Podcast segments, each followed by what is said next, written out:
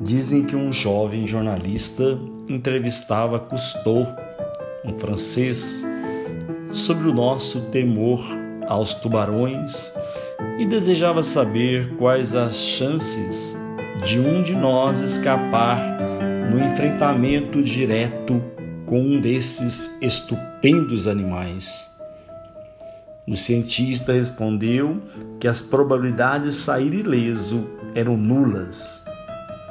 O jornalista não se satisfez e perguntou: Em sequência, se o tubarão atacaria se já estivesse alimentado? Se fosse de noite, se estivéssemos numa jaula, se fôssemos muitos, se carregássemos um arpão, se entregássemos alguma isca, etc. Cada pergunta, a resposta do cientista era a mesma. O bicho atacará de qualquer modo. Irritado, o jovem bradou: Mas isso não tem lógica.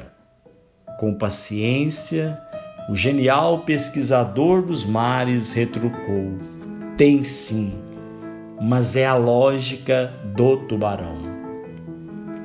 É preciso lembrar insistentemente a sabedoria emanada dos muitos modos como a vida se expressa no planeta no qual habitamos e que muitos preferem chamar de nosso planeta como uma dissimulada satisfação de dono.